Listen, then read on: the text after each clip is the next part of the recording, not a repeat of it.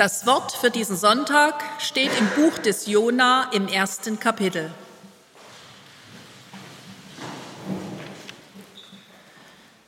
Es geschah das Wort des Herrn zu Jona, dem Sohn Amittais. Mache dich auf und geh in die große Stadt Ninive und predige wider sie, denn ihre Bosheit ist vor mich gekommen. Aber Jona machte sich auf und wollte vor dem Herrn nach Tarsis fliehen und kam hinab nach Jaffo. Und als er ein Schiff fand, das nach Tarsis fahren wollte, gab er Fährgeld und trat hinein, um mit ihnen nach Tarsis zu fahren, weit weg vom Herrn. Da ließ der Herr einen großen Wind aufs Meer kommen, und es erhob sich ein großes Ungewitter auf dem Meer, dass man meinte, das Schiff würde zerbrechen. Und die Schiffsleute fürchteten sich und schrien, ein jeder zu seinem Gott, und warfen die Ladung, die im Schiff war, ins Meer, dass es leichter würde. Aber Jona war hinunter in das Schiff gestiegen, lag und schlief. Da traten zu ihm der Schiffsherr und sprach zu ihm, was schläfst du? Steh auf, rufe deinen Gott an. Vielleicht wird dieser Gott an uns gedenken, dass wir nicht verderben. Und einer sprach zum anderen, kommt, wir wollen losen, dass wir erfahren, um wessen Willen es uns so übel geht. Und als sie losten, traf's Jona. Da sprachen sie zu ihm, sage uns, um wessen Willen es uns so übel geht. Was ist dein Gewerbe und wo kommst du her? Aus welchem Land bist du und von welchem Volk bist du? Er sprach zu ihnen, ich bin ein Hebräer und fürchte den Herrn, den Gott des Himmels, der das Meer und das Trockene gemacht hat. Da fürchteten sich die Leute sehr und sprachen zu ihm, was hast du getan? Denn sie wussten, dass er vor dem Herrn floh, denn er hatte es ihnen gesagt. Da sprachen sie zu ihm, was sollen wir denn jetzt mit dir tun, dass das Meer stille werde und von uns ablasse? Denn das Meer ging immer ungestümer. Er sprach zu ihnen, nehmt mich und werft mich ins Meer, so wird das Meer still werden und von euch ablassen. Denn ich weiß, dass um meinetwillen dieses große Ungewitter über euch gekommen ist. Doch die Leute ruderten, dass sie wieder ans Land kämen, aber sie konnten nicht, denn das Meer ging immer ungestümer gegen sie an. Da riefen sie zu dem Herrn und sprachen, Ach Herr, lass uns nicht verderben, um des Lebens dieses Mannes willen und rechne uns nicht unschuldiges Blut zu, wenn du, Herr, tust, wie dir's gefällt. Und sie nahmen Jona und warfen ihn ins Meer. Da wurde das Meer still und ließ ab von seinem Wüten. Und die Leute fürchteten den Herrn sehr und brachten dem Herrn Opfer dar und taten Gelübde. Aber der Herr ließ einen großen Fisch kommen, Jona zu verschlingen. Und Jona war im Leib des Fisches drei Tage und drei Nächte. Und Jona betete zu dem Herrn, seinem Gott, im Leib des Fisches. Und der Herr sprach zu dem Fisch, und der spie Jona aus ans Land. Gnade sei mit euch und Friede von Gott, unserem Vater und unserem Herrn Jesus Christus.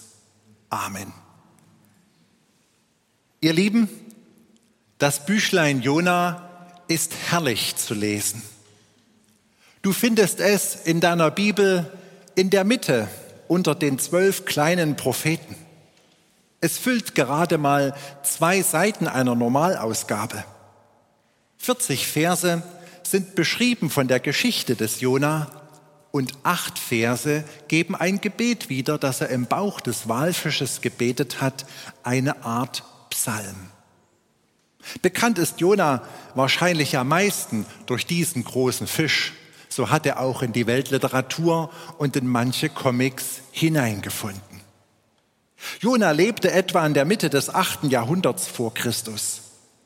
Gott schickte ihn nach Ninive, der Hauptstadt der Assyrer.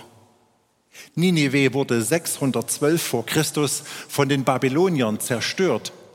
Bis dahin lebten die Assyrer so eine Art Weltherrschaft und hatten eine Menge Länder unter ihrer Kontrolle. Jona sollte dorthin eine Botschaft von Gott bringen. Die Israeliten hatten allen Grund, die Bewohner von Ninive zu hassen. Die Assyrer bedrohten nämlich auch das kleine Land Israel. Sie eroberten es schließlich 722 vor Christus.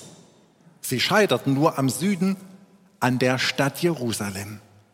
Israel war also nicht gut auf Ninive zu sprechen. Böse Zungen behaupten, Jona hatte keine Angst, nach Ninive zu gehen. Er war keineswegs feige. Er ließ sich ja sogar von den Seeleuten in den sicheren Tod über die Reling schmeißen. Jona vermutete wahrscheinlich, dass Gott den Bewohnern von Ninive vergeben würde. Deswegen ärgerte er sich auch so dolle am Ende des kleinen Buches. Jona reiste also mit bewusstem Ungehorsam nicht in das 800 Kilometer östlich von Jaffo liegende Ninive, sondern bestieg in der kleinen Hafenstadt ein Schiff, das 3200 Kilometer in die entgegengesetzte Richtung fuhr. Und dann schickt Gott den Sturm, der Jona zu dem unliebsamen Verlassen des Schiffes zwingt. Da Gott alles im Griff hat, was er macht, bedient er sich der Tierwelt und holt Jona mit einem Wal wieder ans Land. Zurück auf Los, sozusagen. Reset. Nochmal von vorn. Jona stand wieder am Start. Lesen Sie doch das kleine Büchlein Jona in Ihrer Bibel heute Nachmittag mal zu Ende. Ich bleibe bei meinen Überlegungen im ersten Kapitel. Erstens, Gott sieht alle Menschen. Gott sieht alle Menschen. Nicht nur die Juden, Gottes auserwähltes Volk, auch die Assyrer, die Feinde Israels, scheinen Gott wichtig. Alle Menschen liegen Gott am Herzen, ob sie ihn kennen oder nicht. Selbst wenn sie Fehler machen, nicht an ihn glauben, Gottes Wirken ist nicht nur auf das Volk Israel beschränkt. Gottes liebende Botschaft von der Vergebung gilt allen Menschen, auch den Feinden Israels. Das musste Israel immer mal wieder hören. Müssen wir das als Christen, müssen wir das als Kirche immer mal wieder hören? Ich bin ja nun schon alt. Zu DDR-Zeiten hatten wir Christen es schwierig. Regelmäßige Kirchgänger wurden von der Staatssicherheit aufgeschrieben und notiert. Es gelangte in ihre Unterlagen.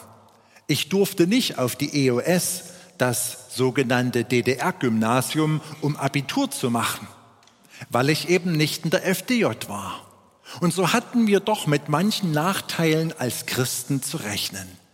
Und dann nach der Wende dann saßen auf einmal die Parteigenossen, die Bonsen, die dann bekannten Stasi-Mitarbeiter in der Kirche. Vielleicht, weil ein Familienmitglied Taufe hatte oder konfirmiert wurde oder weil ein Trauerfall verlesen wurde. Dann war es nicht immer einfach für unsere Gefühle, dankbar zu sein, dass die rote Socke mit in der Kirche sitzt. Es kamen ja bewusste Fragen auf. Hängt die Person die Fahne nur nach dem Wind oder sucht sie wirklich nach Gott? Gott will alle. Und das Jona-Buch macht deutlich, dass wir diese Gefühle über Bord werfen müssen. Gott freut sich über jeden, der in die Kirche kommt, der beten lernt, der glauben lernt, der sich eine Bibel besorgt und zu seiner Gemeinde gehören will. Auch wenn du ihn nicht leiden kannst oder wenn du dich mit ihm schon mal verstritten oder gar überworfen hast. Das Buch Jona macht deutlich, Gott liebt auch die Menschen, die du gerade nicht lieben kannst. Und Gott will auch sie mit seiner Liebe erreichen. Bist du dafür bereit? Oder bist du dagegen und läufst weg wie Jona? Zweitens, Gott steckt hinter dem Sturm und hinter dem Wal. Ups, Das hat mich schon etwas zum Nachdenken gebracht. Manche Urgewalten der Natur schickt also Gott persönlich, obwohl ja sonst das Wetter von alleine funktioniert. Für die Seeleute war es ein normales Unwetter, nein, ein sehr schlimmes Unwetter, aber mit normaler Ursache. Für Jona war es das Reden Gottes, weil er ihn zurückholen wollte. Mal unter uns. Hat Gott den Blitz geschickt, den der Martin Luther ins Kloster trieb? Hat Gott die ein oder andere Krankheit oder das Leid auch in deinem Leben bewusst zugelassen oder inszeniert, um dich mal auf den Rücken zu legen, damit du wieder mal nach oben guckst und zu beten beginnst? Ich erinnere mich an eine Geschichte, die ich gelesen habe. Ein Pfarrer besucht seine Gemeindeglieder und möchte gern einen jungen Mann gewinnen, zum Glauben zu kommen. Aber der winkt ab und sagt, ich gehe nicht in die Kirche. Das hat mit meinem Leben nichts zu tun. Später wurde dieser Mensch MS-krank, er bekam multiple Sklerose und sein Leben wurde immer schwerfälliger, bis er endlich nur noch im Rollstuhl sich fortbewegen konnte. Jetzt kam er zur Gemeinde und besuchte die wöchentliche Bibelstunde. Er las mit dem Pfarrer jede Woche in der Bibel und hörte den Auslegungen zu, was dieses Wort mit unserem Leben heute zu tun hat. Nach mehreren Monaten blieb er am Ausgang beim Verabschieden nochmal mit seinem Rollstuhl stehen, drehte sich rum und sagte, Herr Pfarrer, jetzt verstehe ich den Bibelvers, dass es besser ist, als Krüppel in die Hölle zu kommen, als als Krüppel in den Himmel zu kommen, als gesund in die Hölle zu springen. Ein derbes Wort, das Jesus mal gebraucht hat. Und das, wenn man es als gesunder Mensch benutzt, eigentlich peinlich wirkt. Aber aus dem Mund dieses Mannes berührt es mich. Er ist Gott dankbar, dass er durch dieses Schicksal zum Glauben an Gott gefunden hat. Nutzt Gott auch heute manchmal Wetterphänomene, Naturkatastrophen oder scheinbar natürliche Ereignisse, um uns Menschen etwas zu sagen, um uns wachzurütteln, mit uns zu reden? Wie steht es mit dir, wenn es darum geht, auf Gottes Stimme zu hören?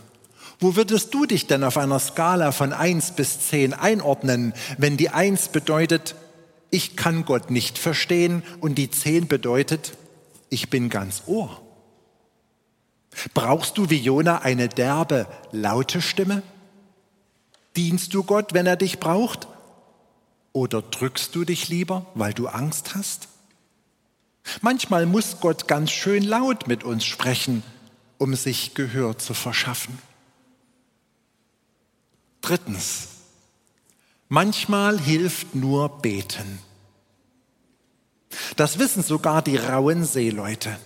Das waren keineswegs Atheisten. Der Kapitän des Schiffes ermutigte ja alle Besatzungsmitglieder, zu ihrem jeweiligen Gott zu beten. Mal sehen, ob da einer die Macht hat, hier zu helfen.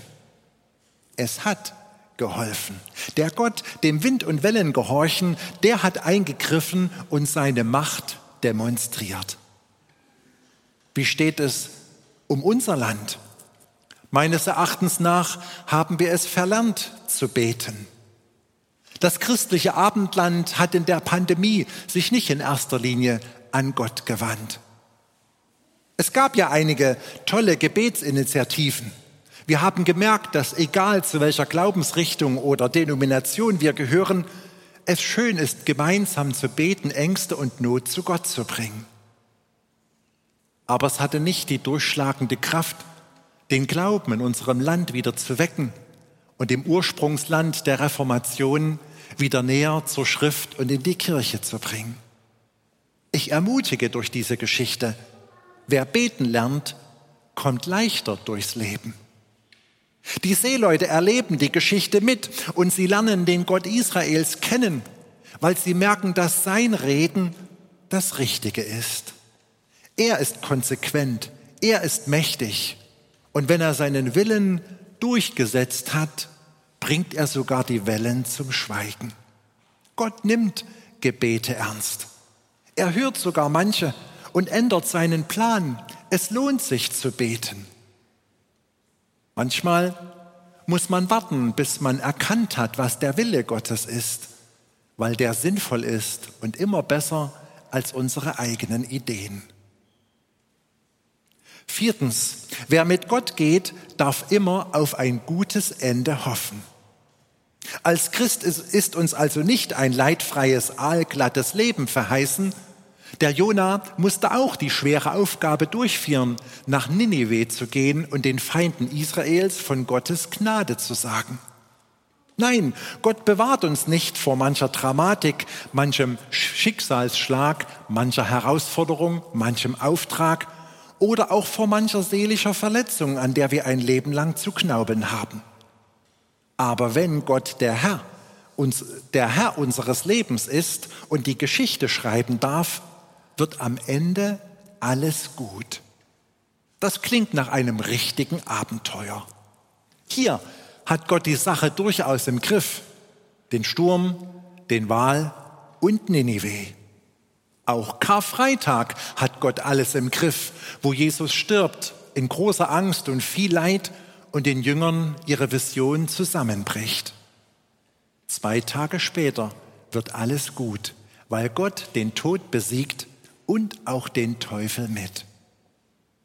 Wie steht es mit dir? Bist du als Christ erkannt unter deiner Familie, unter deinen Arbeitskollegen, in deiner Schulklasse? Was sagen deine Familienmitglieder zu dir? dass du Gott nachfolgst, ihm vertraust, ihm dienst oder dass du vor ihm wegläufst, ihn verschweigst? Denk an Jona. Gott liebt alle Menschen. Manchmal steckt er hinter den Stürmen in deinem Leben. Bezeuge es. Beten hilft immer. Und vertrau darauf, wer mit Gott geht, weiß, am Ende macht Gott alles gut. Amen. Und der Friede Gottes, welcher höher ist als alle Vernunft, bewahre eure Herzen und Sinne in Christus Jesus, unserem Herrn. Amen.